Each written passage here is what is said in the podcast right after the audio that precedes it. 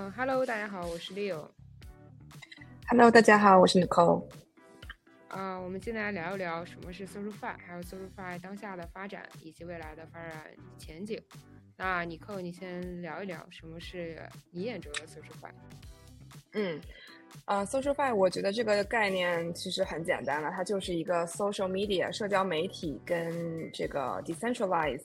finance 中心化金融的一个结合，对吧？结合起来叫 SocialFi。嗯，然后它其实是利用很多 blockchain 的技术跟 DeFi 的呃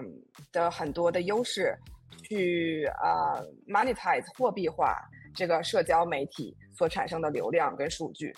然后其中一个很重要的概念，我认为就是一个 social token 的概念，所谓的社交货币的一个概念。嗯，它是一个从 blockchain 上产生的一个 token，但是呢，人们可以通过交易、买卖等等等等去从中获利。所以说呢，嗯，从 Web Two 单纯的一种社交媒体，啊的流量，转化成一个社交媒体流量能转化成啊盈利和交易，啊变成一个所谓的一个一个金融金融产品 DeFi 产品的这么一个结合。嗯，呃，我同意。其实 SocialFi 其实蛮符合啊 Web Three 的一个核心发展观的，也就是去中心化嘛。呃，也就是 Web3 它改变了这种数据、这种生产资料的一种所有权，它可以把这个呃用户的一个数据，也就是我们所说的一个生产资料回归给原始的一个创作者，啊，改变了一个生产关系。同样的，就像你刚才所说的，这个 social 加 D 呃 DeFi 的一个应用呢，它返回的这个价值就是 token，就是实际的一个金钱。所以啊，SocialFi 相对。啊 web two 的一个 social 来说呢，它其实更多的是保护了原创作者的一个创作的啊生产资料所应得的一个价值资本，而不是说巨头垄断。对，对，对，我觉得呃，我们就延伸这个话题聊，现在所谓的呃这个 Web2 的呃社交媒体的情况，我们其实大家像我们这个时代的人，每天通过社交媒体产生的数据是海，嗯，但是呢。在传统这个社交媒体平台上，我们无论是你是单纯的只是使用者、被动的使用者，还是说你是啊这个创造流量的，嗯，这些博主也好啊，influencer 也好啊，content creator 也好，我们其实都是去作为这个平台的使用者。然后呢，我们通过我们的这个呃产生的流量，嗯，并没有任何的嗯数据，其实是有效的掌握在我们的手中。包括呢，作为一个社交媒体，啊博主或者社交内容的创作者来讲，他的一个产品也不能被一呃这个所所谓的数字化的产品也不能被很好的保护，对吧？你无法去去识别，比如说一个真的或者一个假的啊一个 digital 的艺术品也好啊，或者或者任何的一个嗯涉及到版权问题的东西也好，那这个举举一个例子，在 Web Three 这个 SocialFi 的概念里面。就可以利用这个 NFT 这个形式，去保护这个嗯内容创作者的一个 digital 的 ownership。对对，尤其是随着比如说之前的呃呃二 G、三 G、四 G，之后到现在的五 G，然后大量的一个海量数据呢，就会慢慢的使社交这种行为变得逐渐的一个商业化吧。比如说在 Web Two 时代，然后大部分的啊社交数据都被巨头垄断，就是中国的 WeChat，包括海外的 Twitter、Instagram，啊巨头公司所以掌握着人们在社交平台上的一个所有数据，啊并且通过算法来推送给啊目目标客户，啊这就会使得很多的创作者就是为了吸引大量的客户呢，或吸引大量的粉丝，就啊只是创作一些比较肤浅的，或者是单纯的只是为了吸人眼球的一些内容，但其实真正比较有。啊，内容的一些创作呢，啊，其实作为平台来说，他们并没有很好去保护他们的利益，并没有说，哎，你这个创作我给你啊多少呃多少的一个分成啊，或者是怎样？即使在 YouTube 这种平台上呢，你就达到一定量的粉丝的 YouTuber 啊，你才可以去得到一部分的广告收入，而这广告收入的大比例还是被 YouTube 这个平台所拥有。作为真正创作者，他其实拥有的比例很少。啊，这其实不太有利于比较有深度、比较好的内容的一个创作，因为大家毕竟还是需要钱，还是需要一些物质的保障，才能继续他的一个深度创作的。所以说，从创作者的一个创作角度的新颖性还是创造性的，我觉得 Web Three 或多或少都会比 Web Two 能给予更多的保护。对。嗯，对，而且其实还有另一个方面，就比如说我们现在所用用的这些传统的社交平台，无论是 YouTube 也好，Instagram、WeChat 等等等等，对吧？我们其实作为一个你想作为一个粉丝的一个角度，这个你支持的呃这个呃博主也好，或者一个 content creator 也好，他到底有多大的粉丝量，跟你没有一个直接的利益相关的关系。对你没有一个，就是说直接的一个所谓的一个 motivation 让你去 follow 他，那你除就是除了我是单纯的喜欢这个人以外，我希望很多人去支持他，对吧？看到他的作品以外，没有一个很好的一个激励的机制。我觉得在 Web Three，啊，我们想谈一个就是最近了解到的一个产品叫 Friends of Tech，对吧？这是一个就是通过啊，等于说它叫一个 a marketplace for friends，呃，它的这个怎么说？这个产品的模型大概就是。呃，作为任何一个使用者，你都可以发行你自己的货币，然后，然后呢，这个定价模型大概就是你越早进入，之后有越多的人去呃关注 follow 这个你的关注的这个人，你的拥有的 token 的的价值也会增长。所以说，对你这对你一个就有一个内在的一个激励机制，说你希望这个人有更多人的关注，因为你不仅就是说可以去，对吧？进入他的 community，你可以去啊关注这个人，欣赏他的东西，从中获取你想获取的内容，从你的这个这个 follow 的这个呃 action 来讲，但同时呢，别人的 follow 他。粉丝量对你本身来说也会有机制，因为直接相关，就是跟你 token 的价值是直接相关的，对吧？所以我觉得 Web3 这些，呃，blockchain technology 会直接 enable 很多一种新的啊，呃，就是这种模型，就之前从来没有说产生的，啊，不存在的，在我们传统社交媒体上不存在的一些，啊，互相的这种交互的模型，啊，所以说。呃，这也是 social token，我觉得对于这个 friend tag 比较有意思、有意思的地方。对对，就是它相当于是啊，平台它自自身来说，它并不抽取啊这个创作者应该所获得利润的一部分。比如说你发一个 token，然后别人喜欢你的内容，就给你点赞，包括给你呃去打赏一些 token 呢。就在这个过程当中呢，它相当于把这个创作价值。都归还给了原创作者，对吧？那除了比如说你刚才所说的一个 financial 的一个方面，我觉得拥有权其实还呃有另一层保护，就是保护它的一个版权问题。就是在 Web Two，我发了一篇内容，然后我其实并没有想去 promote 这个内容，我其实只是一个比如说一个见解、一个想法，但可能这见解想法很好，被很多人都 copy and paste。就他们就可以当做自己的东西，因为没有人去查证谁到谁到底是第一个去发的嘛，或者是没有人闲的没事干去给你啊查很多相关的内容，然后发现这个人原原来是最早发的，你根据你发布的一个时间线，呃，但如果是 Web3 的话，因为我们是用 Blockchain 的技术嘛，所以你的发布的一些东西啊都可以 get trace，而且这些 data 也是。啊，公开透明的，所以说，对啊，如果在出现这种版权纷争的问题呢，我们也可以很快的去 get trace，就是谁是第一个原创者、原创者。所以说，我觉得从这一点来说，也可以大大的保护了这种原创者的一个版权问题，这样防止很多，嗯嗯，没有很道德的那些原创者或者一些平台公司去偷袭你的想法、偷袭你的作品。嗯，对，我觉得这个从这个方面来讲，也是对这些。呃，很多的 content creator 内容创作者的一个很大的鼓舞，啊，去使用利用这个 Web3 的啊这么一个啊技术，去能 trace 到他的他是原始的作品啊原始的作者。嗯，我觉得另一个话题也比较，嗯，对于这个 Web3 的 social fi 是一个优势，啊，就是说我们现在很多啊，就是涉及到这个 censorship。跟 freedom of speech，对吧？我们现在比如说作为一个 Twitter 或者任何的一个大的公司，啊，它不管出于任何方面的考虑，无论是它公司的 policy 还是跟政府相关的，对吧？它都可以把任何一个人在公司单方面去 centralize，对吧？centralize 去决定啊，我不让这个人使用这个产品啊，或者去 block 这个人的 account，对吧？但是呢，Web Three 因为它这个 decentralized 的这个这个原始这个 nature。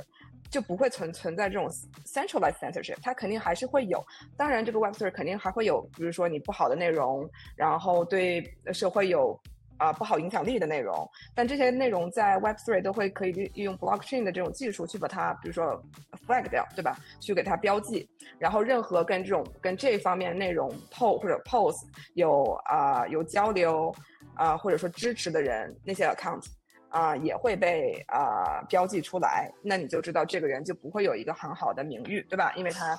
呃，跟这些不好的呃传播，向向大众传播不好内容、不良信息的一些呃数据去有过交流，所以我觉得就是所以说这个所谓的 Web Three 这个去中心化这个概念，其实体现在方方面面。所以说 Web Three 也是保护了，嗯。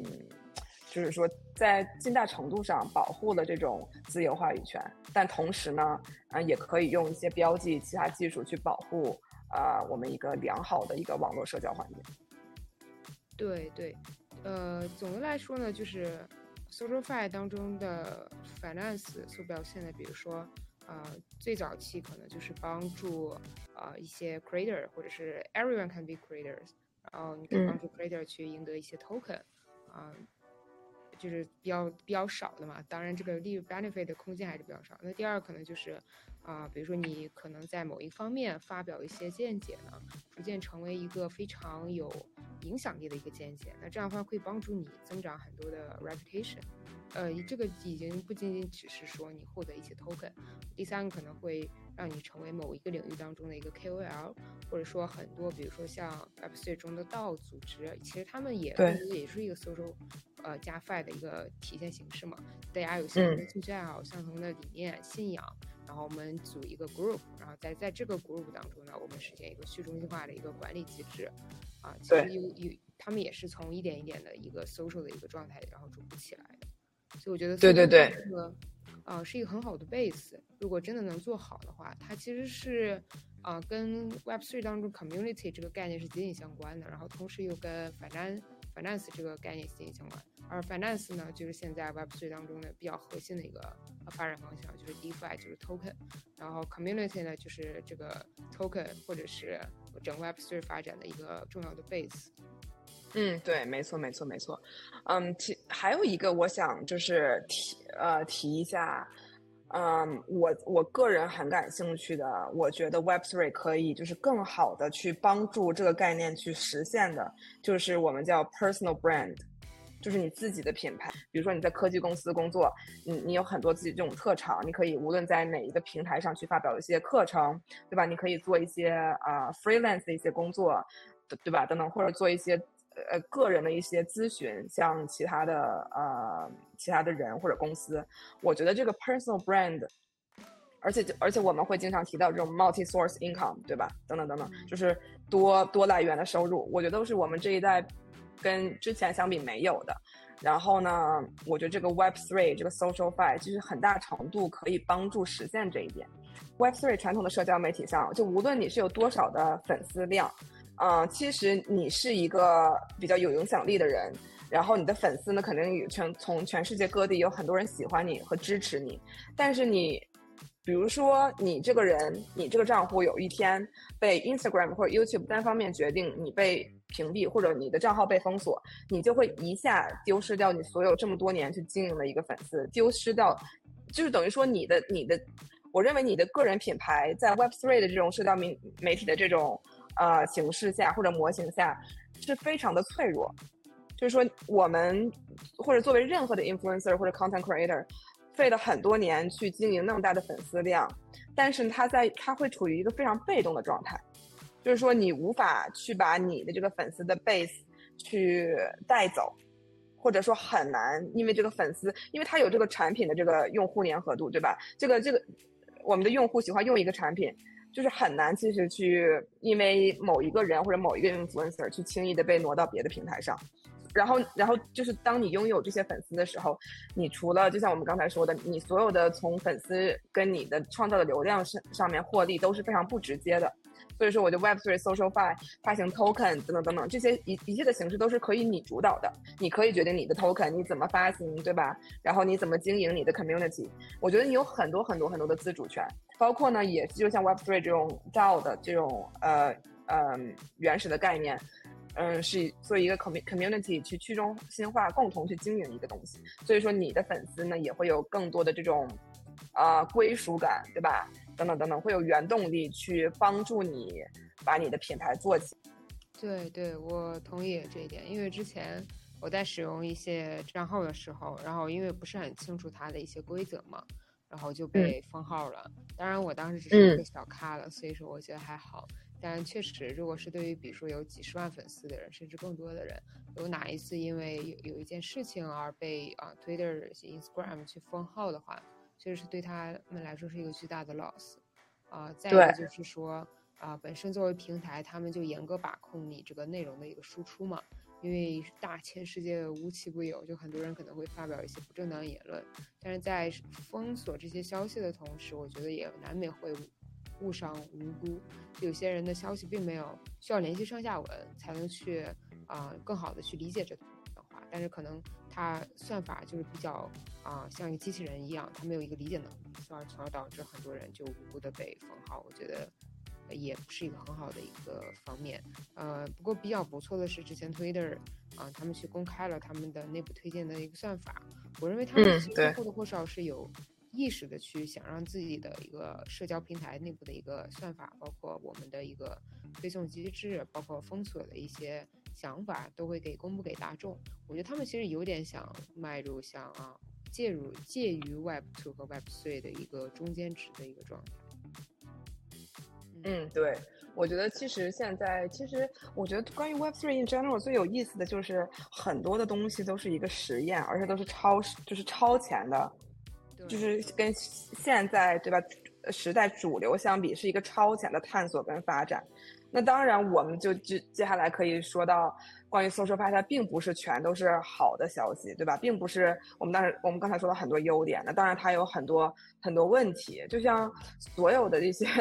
呃社交媒体或者一种新的社交平台的初期，都可能会被不良的利用。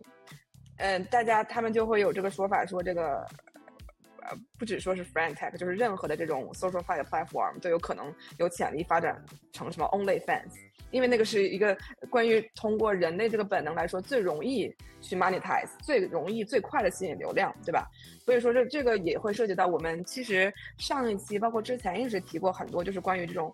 嗯，持久的这种 long term growth。就是你创造一个 project，你既要你你作为一个 founder，你作为一个创始人，你要有一个一个 long term plan，对吧？长期的一个一个呃一个一个计划。嗯，同时呢，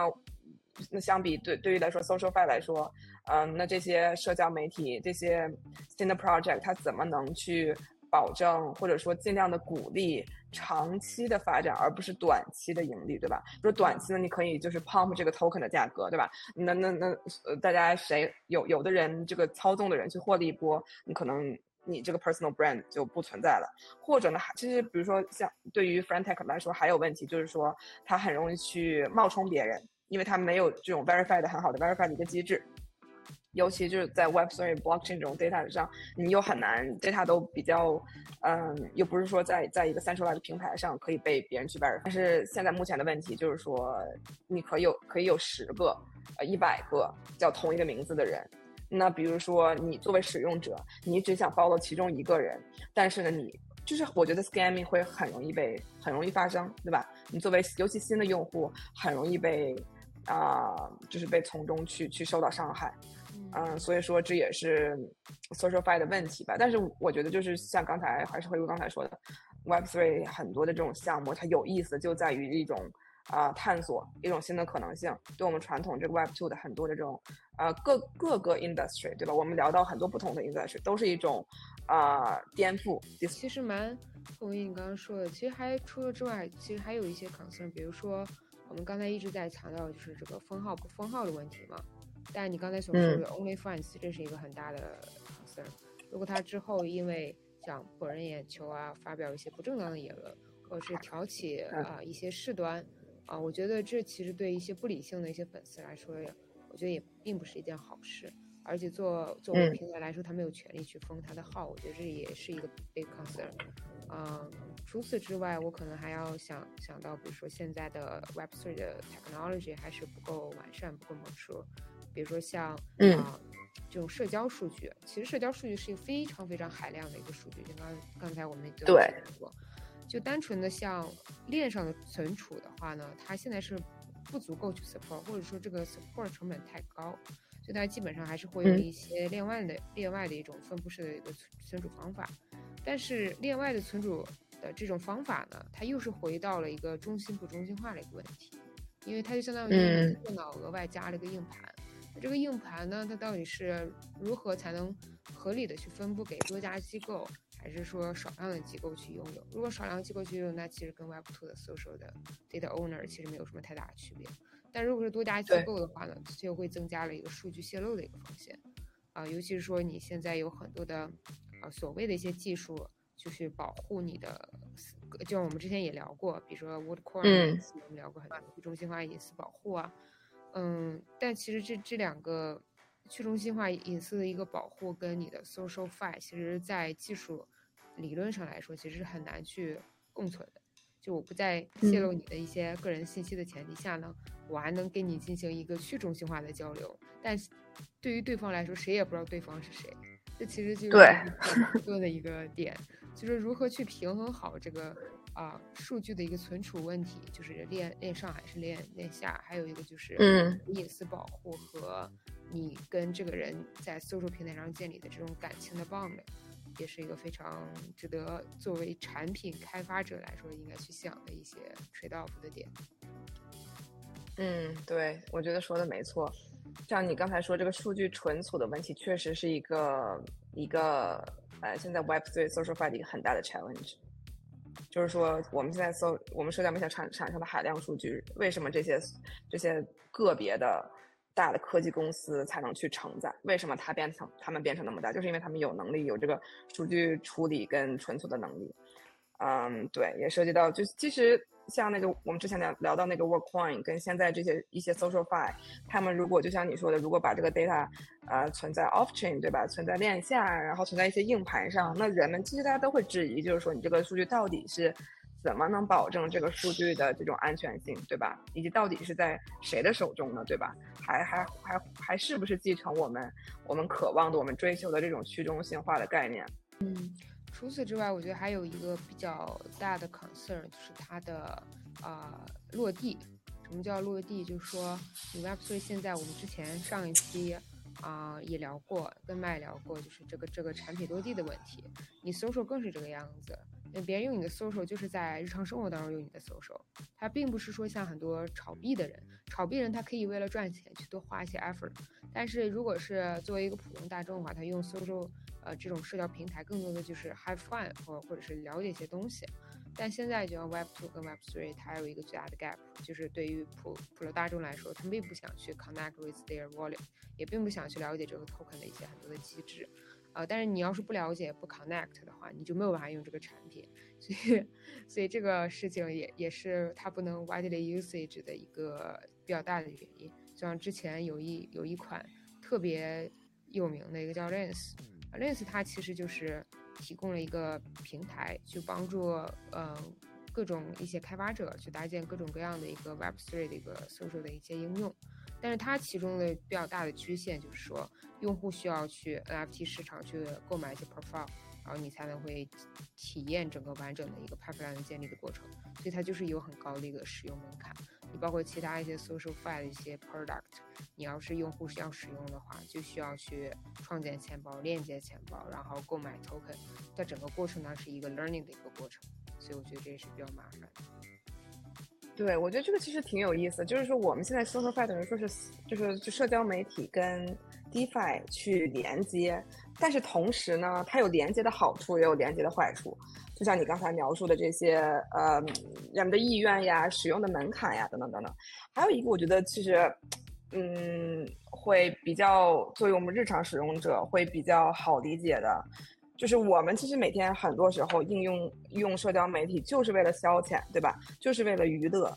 嗯，就是为了去放松我们在日常生活其他方面产生的一种压力也好呀，等等等等，去释放，去就是单纯的娱乐跟消遣。但是呢，你引进这种啊 token 的机制呢，会增加一个是盈利是非常好的，其实应该会有很多人为了这这方面来来参与这个 social fi 的概念，参与 social fi 的这种搭建。嗯，但同时呢，又又又把我们的用户都啊暴露在很大的风险下，对吧？这个 token 就像我们就像我们股票一样，任何的 crypto，呃，这种数字货币一样，它都有价格波动的风险，而且它是跟某一个人直接绑定，所以这个人如果有一天崩盘了，那你所拥有的资产也会崩盘，所以说那给使用者其实带来很大的心理压力。但是另一个角度来讲，如果我单纯的只是想去进行，我在想有没有一个一个产品，就是有一种折中，对吧？我我确实，比如说我可以享受一些一些 AirDrop，对吧？享受一些 Token 啊，享受一些 In-App Utility Token 等等等等。但是我又不会把自己暴露在那么大的一个风险之下，会不会有一种什么一种稍微风险较低的一种所谓的 DeFi 的这种产品，让我既能参与这个 Web3 Social Fi，享受它所有的好处，但是我又不需要。把我自己暴露在那么大的风险之下。对对，你比如说像之前有一款产品还挺受欢迎的，叫 Mirror，啊呃，它其实就是鼓励大家呃呃去创作者从 Web Two 转向 Web Three 去转移，然后促进一些比较高质量的一个内容输出。它其实就蛮符合 SocialFi 的一个核心的一个观点和 Core Value，但是它其中一个局限性，比比如说像。啊，每个人可以去 set up 这个 token，或者是 set up 像 NFT 这种东西，NFT 它是限量的，但如果你这个 NFT 的价格你也是很难控制的，对吧？你可能呃，第一，如果你设置比较低的话呢，对于创作者来说，他可能有点啊不满足；设置比较高的话呢，你的内容又肯定卖不出去。就算你全都卖出去了你的 NFT 的 token 呢，那其实也有一定大的风险，因为每个 token 毕竟它的背后都是以太坊作为 support。那如果有一天跌了的话呢，它就会跌非常大，就像之前我们说的，像 GameFi 啊这种东西，就很容易啊一跌一一荣俱荣，一损俱损。所以这种巨大的风险性就会给很多投机人有很多的一个呃快速赚钱的那么一个机会吧，就会吸引很多只为了投机的人，他根本不 care 你的内容是什么。他只想快速的把这个币炒高，然后再高点抛出，然后走人。但其实有很多真正去比较 care 你内容的人呢，他又受这种 token 的价格的来回波动，他可能也会失去了，慢慢失去对你这个内容的一个兴趣。对，所以我觉得就是你说的没错。其实我觉得，其实现在大家都知道，Web3 最多的一部分还是投机者，对吧？就是除了去创造产品的人，还有很大一部分参与者，或多或少都有很多投机的心态。那我觉得怎么能去尽量缓和这个现状，或者说提升这个现状，或者改变这个现状？我觉得可能最核心的还是要有很好的产品。如果你真的有很好的产品，解决我们现在我们我们现在当前社会跟人们的需要的话，会有更多人真的是单纯为了想用这个产品来啊。来投入其中，而不是我就是为了。那我们之后也去期待，就 SocialFi 之后，比如说像今年啊，或者是几个月之前，就 Friend Tag 它的大大规模的一个流行。然后我们也期待后期看一下 SocialFi 到底是不是真正的一个 Web3 的一个风口。嗯，对对对，很期待。那我们今天就先录到这儿，好，谢谢，拜拜。好嘞，谢谢大家，拜。